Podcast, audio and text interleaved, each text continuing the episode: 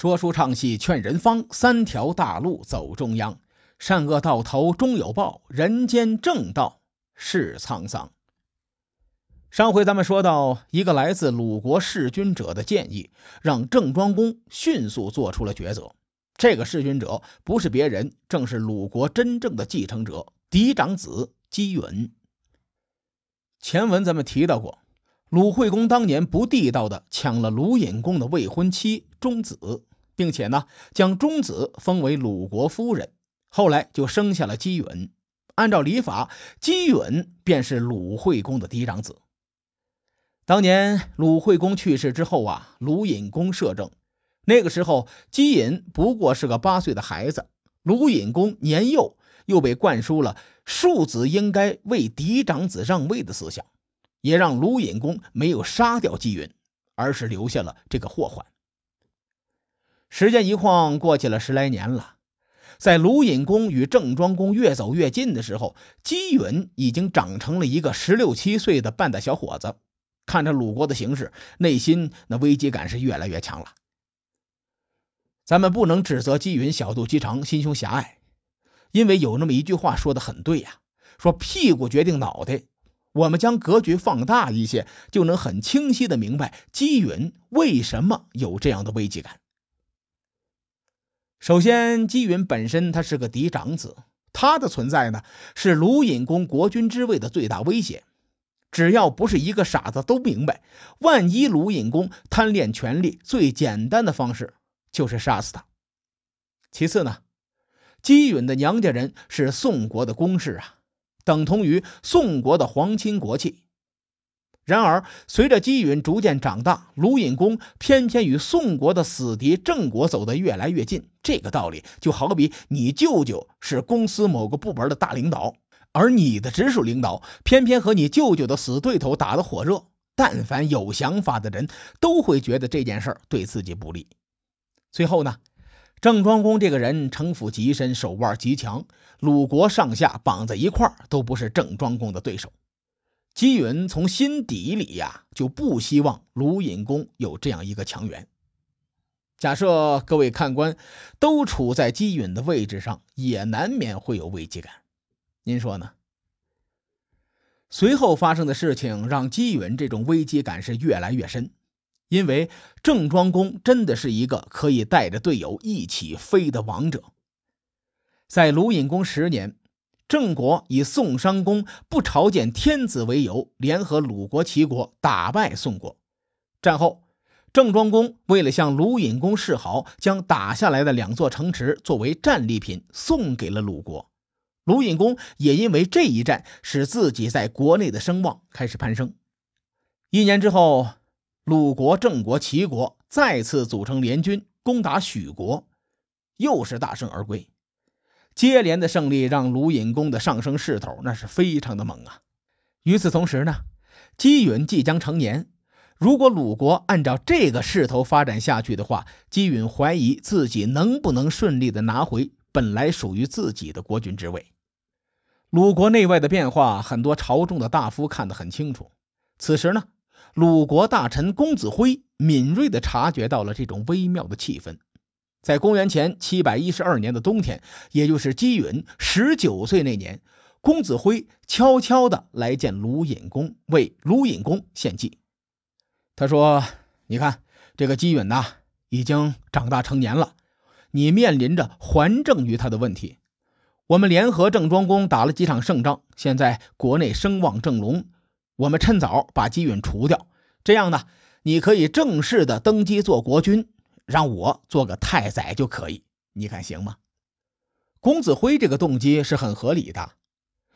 鲁、郑、齐三国联军攻打宋国以及许国的时候，公子辉都是为鲁国立下大功的，已经被贴上了鲁隐公这一派系的标签所以呢，他也担心姬允继位之后就把他清洗掉。公子辉这个时候献计，其实是最后的机会，因为《礼记》中有提到“二十而冠，始学礼”。在春秋战国时代呢，男子最迟二十岁也要举行成人礼。明年姬允便是二十岁，最快几个月的时间，姬允便可以登上国君之位了。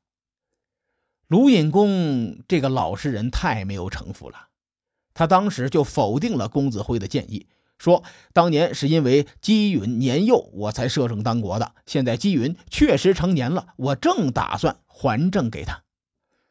这个回答太没有水平了。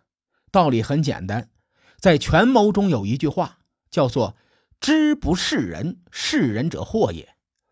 意思是说，每个人都有自己的秘密，不能让别人看透。如果别人看透了，则自己会有大祸。揣摩领导的心思是一把双刃剑，猜对了，并且做出正确的行动，那叫飞黄腾达，指日可待。如果猜错了呢，基本上就凉凉了。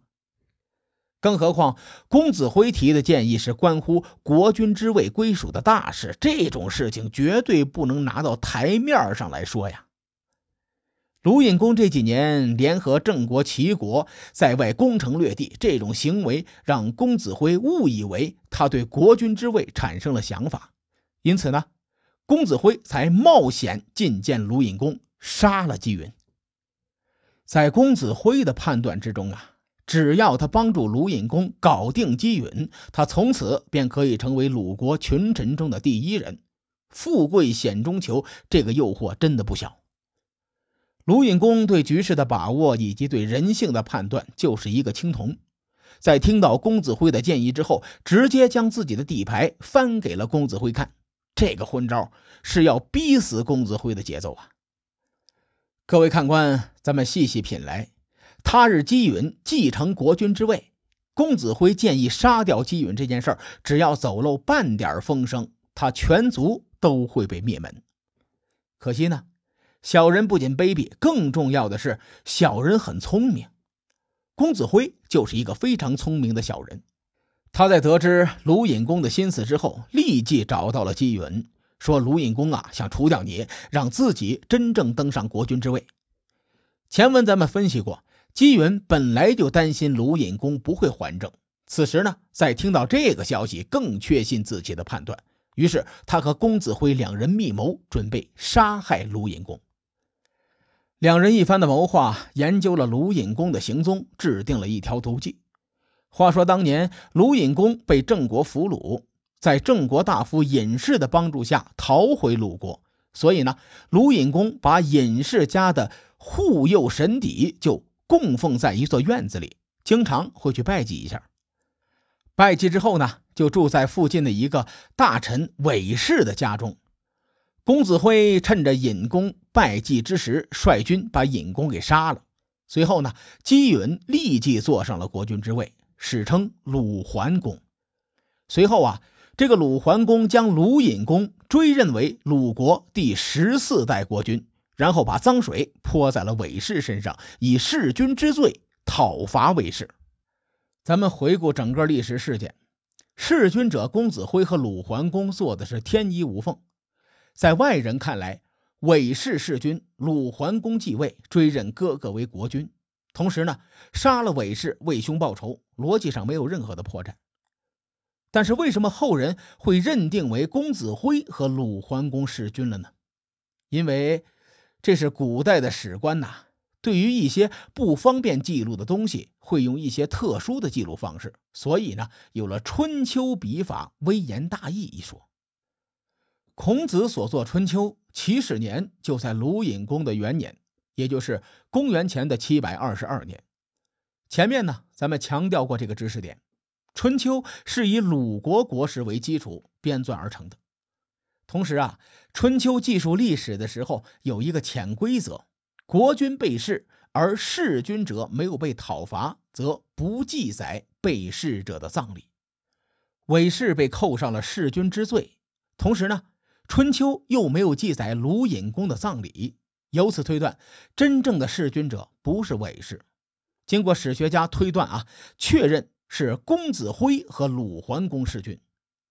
咱们回顾鲁隐公的一生，他的死更多的是由于自身的优柔寡断，对局势把握和人性的判断做的都不好，没能够洞察世情和人情，最终导致自己的悲剧。尤其是在他执政的后期，联合郑国、齐国讨伐宋国这件事上，实在是欠考虑。这个选择给所有人带来了一个错误的信号，让姬允认为卢隐公贪恋权力，也让公子辉做出了战略的误判。退一步说，即使卢隐公有隐退的准备，他也是真心想让位还政，但是所作所为呢，再加上他的手腕一般，并不足以安抚姬允，也不足以震慑公子辉这种野心家的阴谋。鲁桓公成为国君之后，在他的面前有两条路。第一条路就是恢复和宋国的关系，毕竟他与宋国有很近的血缘关系。第二条路呢，是继续走鲁隐公的路，联合郑国、齐国。鲁桓公弑君篡位，成为国君，地位并不牢靠，所以呢，他必须要选择一条对于自己来说非常安稳的路。一面是宋商公。这条春秋疯狗见谁咬谁，好战必亡。另一面呢是郑庄公，春秋小霸，谋略王者。而且鲁隐公呢跟着郑庄公混得风生水起，很安稳。鲁桓公想都没想，直接派人去找郑庄公。郑庄公得到鲁隐公去世的消息，正头疼如何处理：是出兵讨伐鲁桓公，避免自己投资失败，还是认亏止损，再想其他的办法？结果呢，又传来了鲁桓公想要与郑国结盟的消息。人生处处有惊喜呀！